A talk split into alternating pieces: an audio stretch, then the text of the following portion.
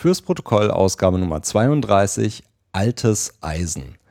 Fürs Protokoll ist ein Podcast über Neuigkeiten in der Tech-Welt, über Programmierung und was so im Dunstkreis von Apple passiert. Mein Name ist Mark Halmes, ich bin freiberuflicher iOS-Entwickler und heute ist Donnerstag, der 3. September 2015. Fürs Protokoll ist kurz und dauert nicht länger als 15 Minuten, also los geht's. Am 9. November, nächsten Mittwoch, ist es wieder soweit. Da gibt es nämlich ein Apple Special Event und äh, wir werden da wahrscheinlich so ein bisschen was sehen, was äh, iOS 9 und WatchOS 2 angeht. Das äh, freut mich natürlich. Ich bin sehr gespannt. Äh, vor allem bin ich gespannt, was das für Konsequenzen haben wird für die nächsten Wochen. Nämlich äh, erwartet man an diesem Event, dass da passieren wird, nämlich einen Termin, wann das Ganze nämlich rauskommt.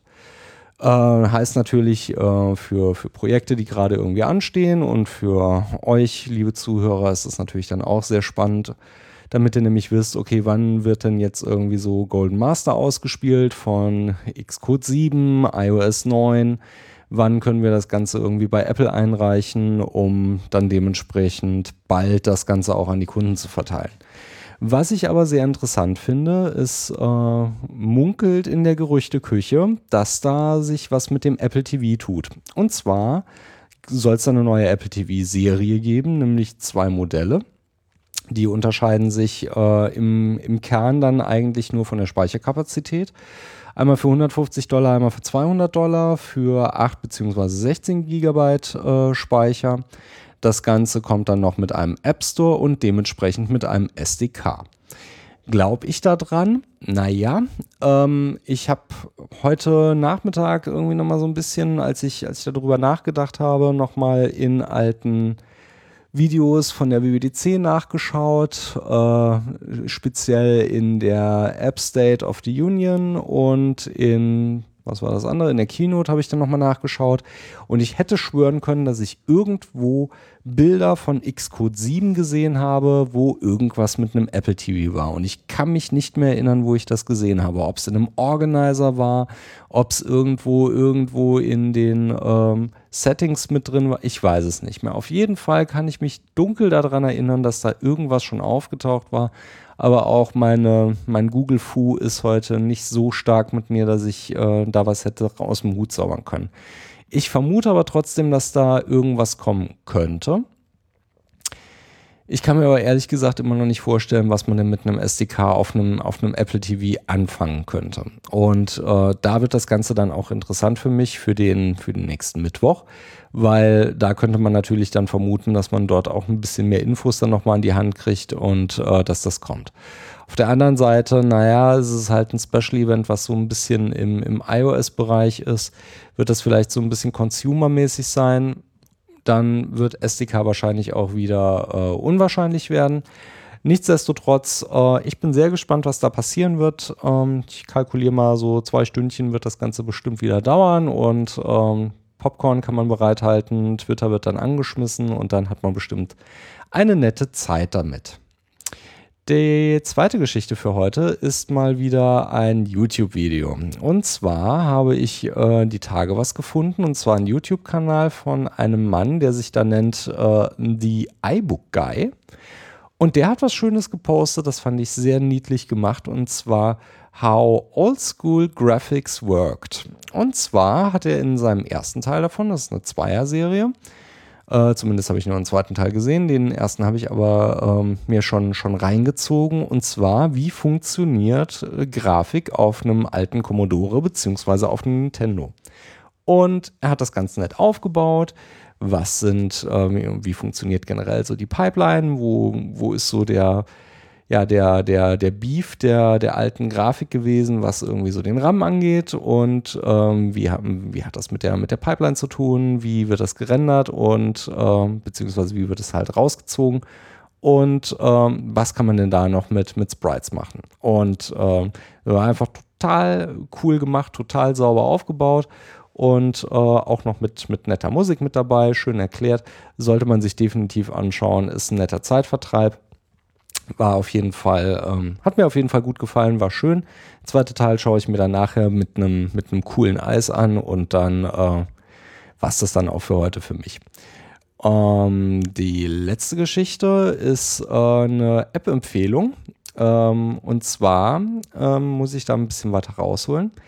Ich habe äh, für, meinen, für meinen Lesefluss äh, so, so, einen bestimmten Workflow, den ich einsetze. Und zwar werfe ich alles, was ich irgendwie so benutze, in Instapaper rein. Instapaper ist aber nicht die Empfehlung heute, sondern äh, das, was, was nach dem Lesen passiert.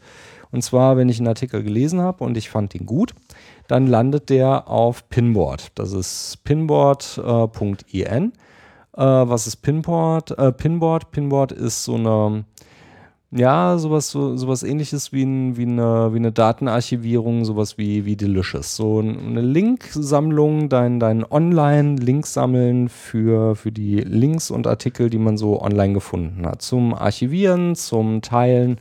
Hat auch so ein bisschen äh, Social Network Charakter, aber das steht dort nicht im Vordergrund, sondern tatsächlich steht im Vordergrund, ich habe folgende Webseite gelesen und das ähm, dokumentiere ich hier mit Tags und mit vielleicht ein paar Notizen.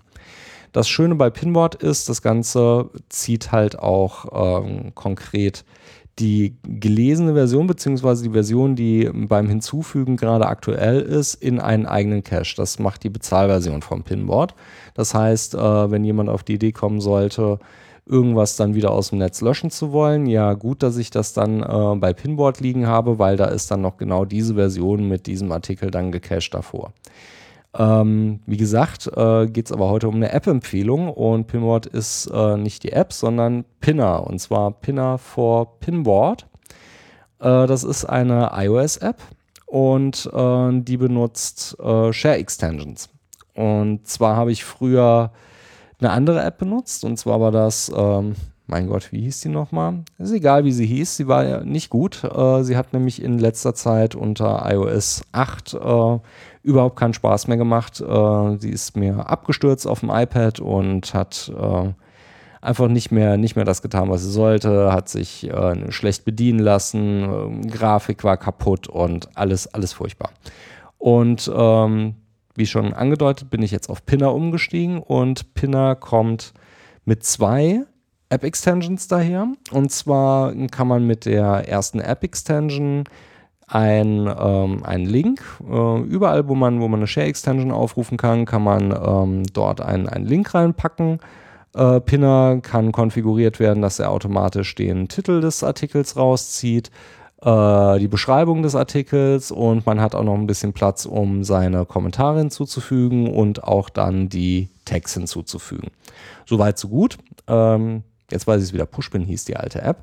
Ähm, genau das gleiche konnte Pushpin auch. Nur dass Pushpin halt buggy war und äh, auch des Öfteren mal auf dem iPad dann abgeschmiert ist. Das äh, passiert mir mit Pinner Gott sei Dank nicht mehr und das läuft einfach durch. Aber Pinner hat noch eine zweite Sharing-Extension und zwar ähm, so eine, so eine One-Touch, ich nenne es mal One-Touch-Adding. Ähm, und zwar gar kein Menü dazu. Ich drücke diese, diese Schnell-Share-Funktion kann das dann konfigurieren, was ich defaultmäßig alles eingestellt haben möchte und das wird dann sofort rausge äh, rausgehauen und an Pinboard geschickt. Das ist äh, sehr, sehr cool, weil man dann einfach alles schon mal irgendwie auf Halde werfen kann bei Pinboard. Das ganze System läuft dann schon mal durch und läuft dann an. Und ähm, ja, wie gesagt, funktioniert halt einfach hervorragend. Die Software sieht gut aus, kommt mit dem mit so Standardsachen daher, wie, wie Lesen von meinen eigenen Sachen, die Network-Geschichten, das, was gerade trending ist auf, auf Pinboard, äh, Suche, Kategorieauflistung.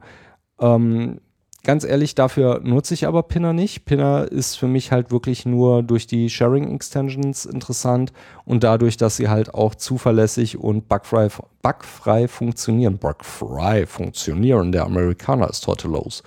Und ähm, Pinner kann das einfach ganz toll. Das ähm, das äh, App-Ding kostet dich 4,99. Ähm, tut, was es soll, ist wirklich stabil und ähm, ja, kann ich, kann ich wirklich nur loben. Ich habe äh, keine, keine äh, Zeit mehr damit verschwenden müssen, irgendwie an der friemeligen UI irgendwie was äh, reinzukriegen. Also die 5 Euro, die sollten es euch definitiv wert sein, wenn ihr mit Pinboard arbeitet oder irgendwie Archivierung von eurem Zeug auf, auf Pinboard werfen wollt.